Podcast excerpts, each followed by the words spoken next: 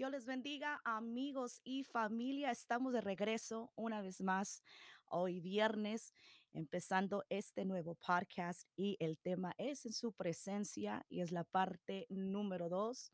Espero que lo estén escuchando. Ayúdame a compartir. Lo puedes compartir en tu Facebook, puedes compartir por medio de contactos también. Y bueno, estamos empezando a grabar con un mejor equipo, gracias a Dios y también a nuestro nuevo patrocinador Trinity Laser Works. Ve y búscalos en su página oficial en Facebook. Puedes ver su trabajo que es en grabado con láser en madera y varios productos que puedes ir verlos también en Instagram. So, ahora necesito que prestes mucha atención a la parte número dos. Puedes regresar a la parte número uno si no la has escuchado y escuchar de qué se trata este podcast. Quiero hablarte de algo tan especial, lo que es la presencia del Señor. Hay mucha necesidad de la presencia del Señor, falta de la presencia del Señor en las vidas de cada quien. La presencia de Dios, lo dijo el mismo apóstol Pablo, el gozo de Jehová mi fortaleza es. Una de las cosas que hace y produce la presencia del Señor es gozo, es paz y sobre todo, ¿verdad? Es bienestar, porque estar en la presencia del Señor produce eso y mucho más. Te quiero leer lo que dice en el Salmo 16 y versículo 11 y dice, me mostrarás la senda de la vida y en tu presencia hay plenitud de gozo y delicias a tu diestra por siempre y para siempre. Aleluya. Quiero decirte que en este podcast le he rogado a Dios, le he pedido al Señor que quiero enseñarte cómo experimentar la presencia del Señor. Hay muchos cristianos que el día de hoy no conocen lo que es la presencia de Dios. Quizás tú digas, pero ¿cómo que no conocen la presencia del Señor? ¿Son salvos? ¿Han recibido a Cristo Jesús en su corazón como su Señor y suficiente Salvador? Mas por causa de una falta de comunión con Dios, por causa de una falta de relación con el Espíritu Santo, hace falta la presencia del Señor. La presencia del Señor viene por medio de la oración. Y la oración viene por, medio de nosotros sujetar nuestra carne a la voluntad del Señor. Simplemente al sujetar nuestra carne a doblar rodilla, ya estamos tomando pleno control de nuestra voluntad y de nuestra carne. Sabemos que nuestra carne es enemiga de Dios. Sabemos que nuestra carne no quiere nada con el Señor, pero dice la palabra que el Espíritu está presto. Por eso dice en Salmo 16, 11, como lo dije hace un rato, me mostrarás la senda de la vida, en tu presencia hay plenitud de gozo. Cuando Dios nos muestra la senda de la vida, te va a mostrar tu propósito. Hay gente que no sabe su propósito, no conoce su llamado, no sabe a qué Dios lo ha llamado, qué, qué es lo que Dios eh, tiene planes para él o para ella. Y es por causa de no pasar tiempo en la presencia del Señor. ¿Quieres conocer los planes de Dios? ¿Quieres saber el propósito de Dios para tu vida? Pasa tiempo en la presencia del Señor.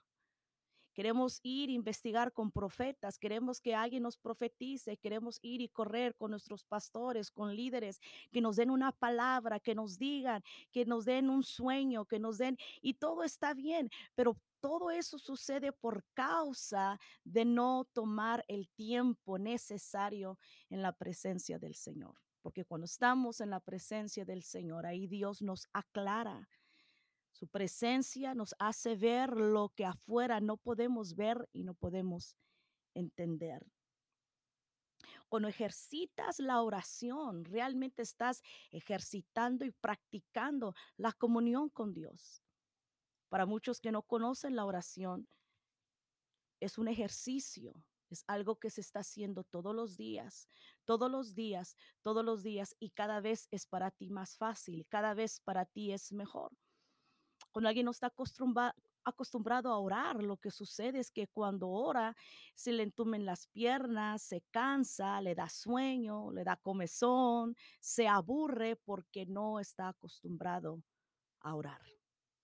Cuando alguien quiere orar pero no tiene esa costumbre, yo le llamo provocar la presencia del Señor. Dice la palabra que nos provoquemos al amor y a las buenas obras.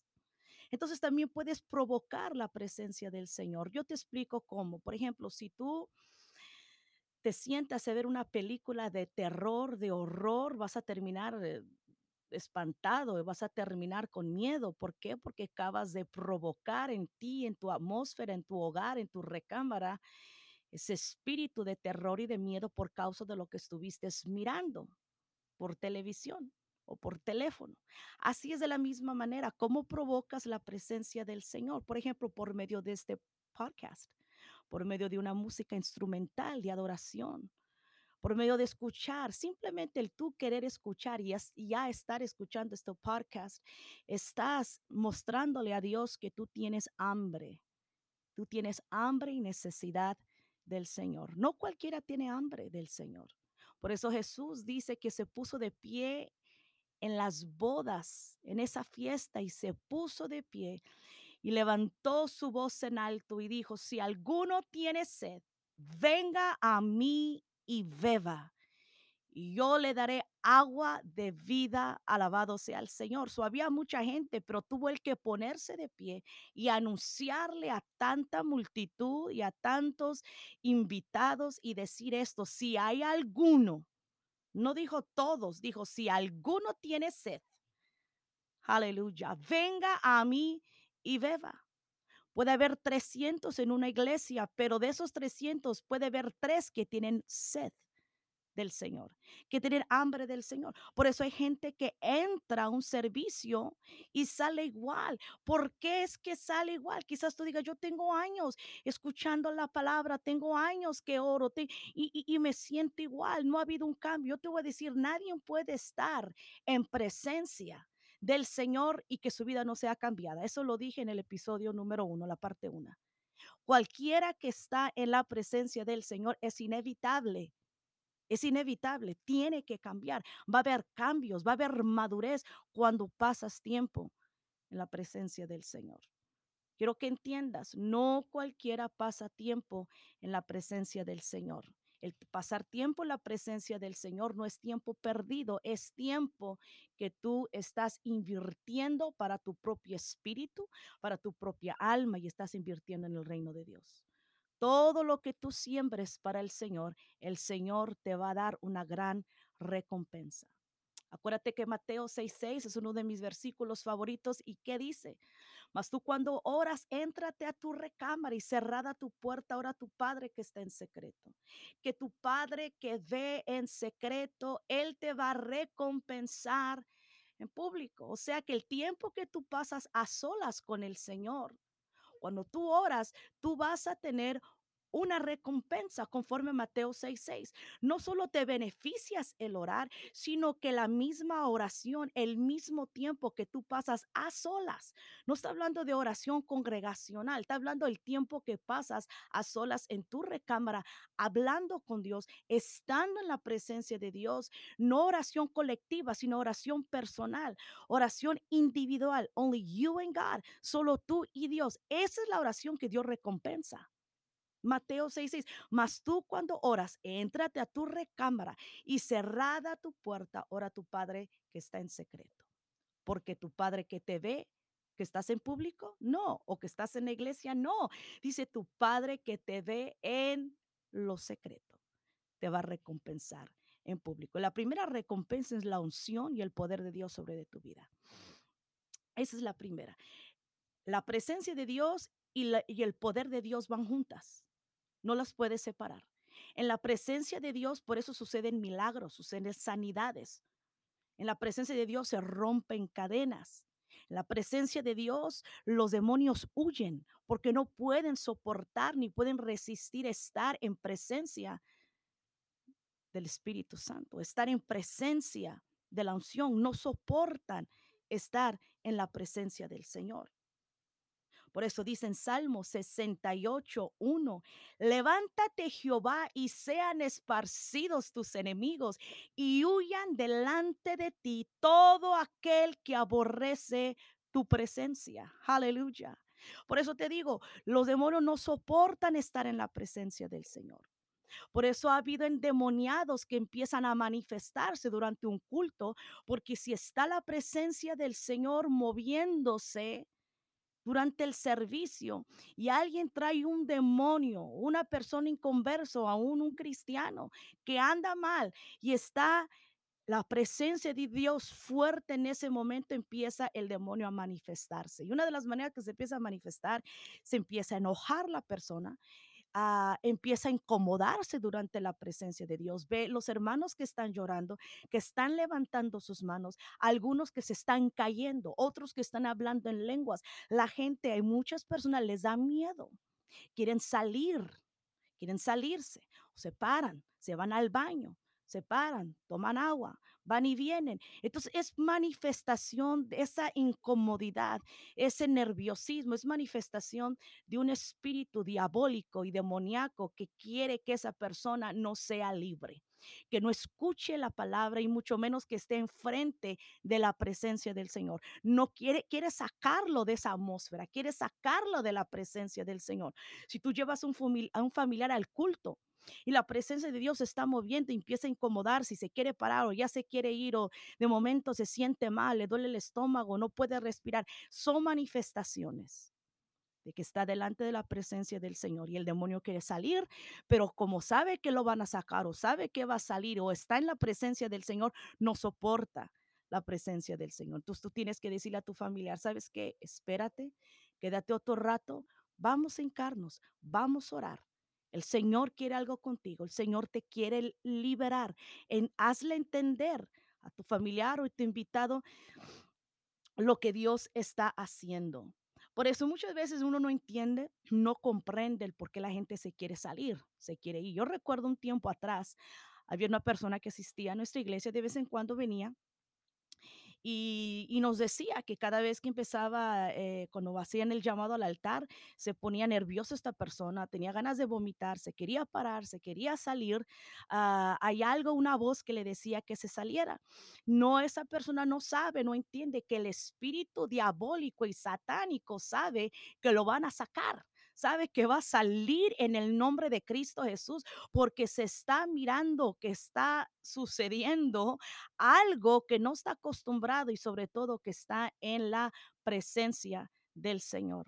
Hemos visto gente ser liberada, hemos visto gente ser sanada. Incluso nadie te tiene que poner las manos si no hay nadie que te ponga manos. El Espíritu Santo se encarga de liberarte, de sanarte y de romper toda cadena. Aún escuchando este podcast, yo he rogado a Dios, le he pedido al Señor que unja y llene de su presencia este podcast.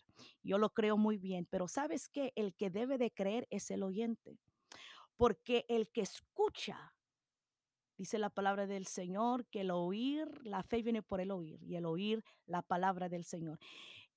Cada vez que tú estás escuchando la palabra, tienes que escucharla con fe, tienes que creer todo lo que se está hablando, que se está predicando. Tienes que creerle al Señor. De esa manera Dios obra. Dios no puede hacer nada si tú no haces algo. Quizás tú digas, ¿cómo? Dios no puede hacer nada si tú no activas tu fe. Si tú no crees, Dios no puede obrar.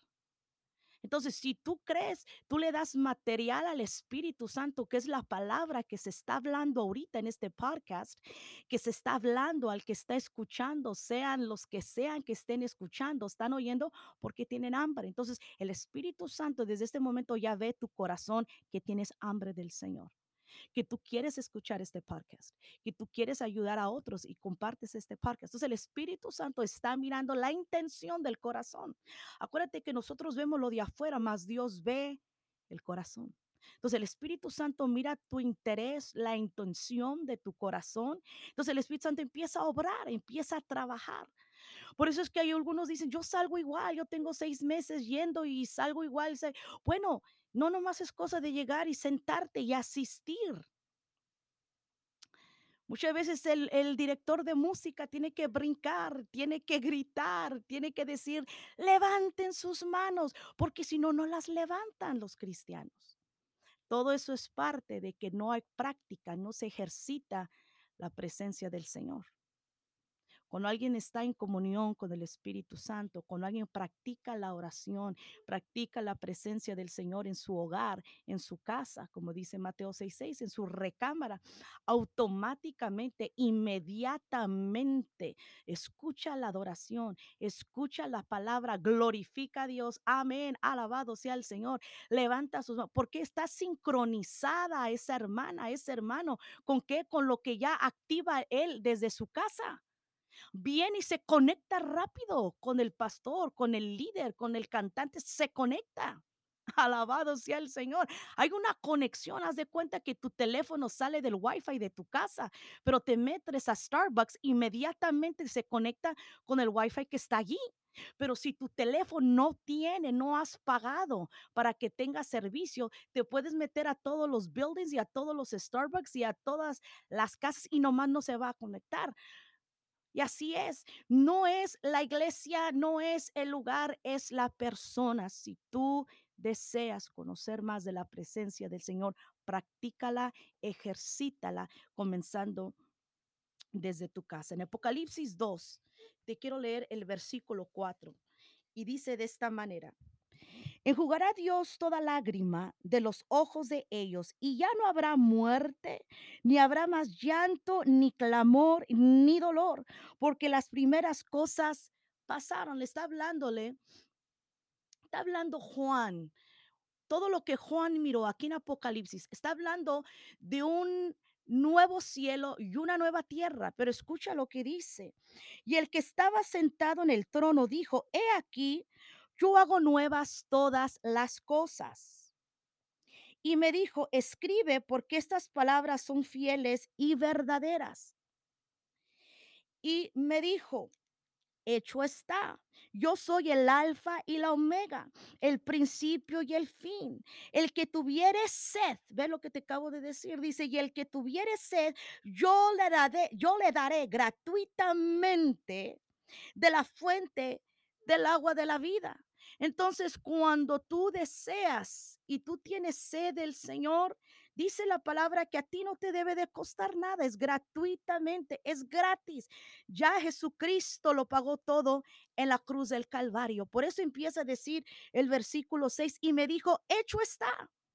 Recuerdo cuando Jesús estaba clavado en la cruz, dijo, consumado es, aleluya, quiere decir, hecho está.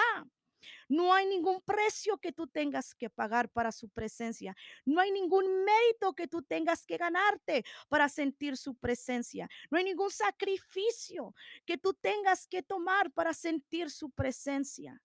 No hay nada que tú tengas, no hay ningún dólar, ningún centavo que tú tengas que pagar. Jesucristo mismo le dice aquí a Juan y le dice, al que tuviere sed, ahí está, al que tuviere sed, yo le daré gratuitamente la fuente del agua de la vida. Por eso Jesús le dijo a la samaritana, si alguno tiene sed, venga a mí y beba. Pero antes eso le dijo, si tú supieras quién es el que te pide de beber, tú pedirías de él y él te daría a ti agua viva. Y ella empieza a preguntar, Señor, ¿y este pozo? Y empieza a preguntar del pozo y empieza a preguntar del monte. Y dice, Señor, eh, pero allá los que tienen que orar tienen que ser en el monte. Y el Señor le dice, yo te digo, mujer, que llegará la hora y la hora es ya, que los verdaderos adoradores adorarán al Padre en espíritu y en verdad.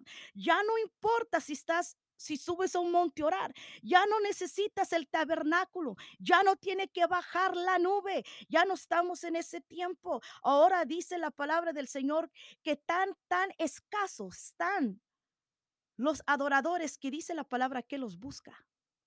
Dice, Él busca, el Padre busca adoradores que le adoren como en espíritu y en verdad. No necesitas tener un pandero en la mano, no necesitas estar en el templo, no necesitas, puedes estar en cualquier lugar, en la posición del corazón. pero tú tienes que tener. Por eso mi clave ahorita en este episodio 2 es que tú tengas sed.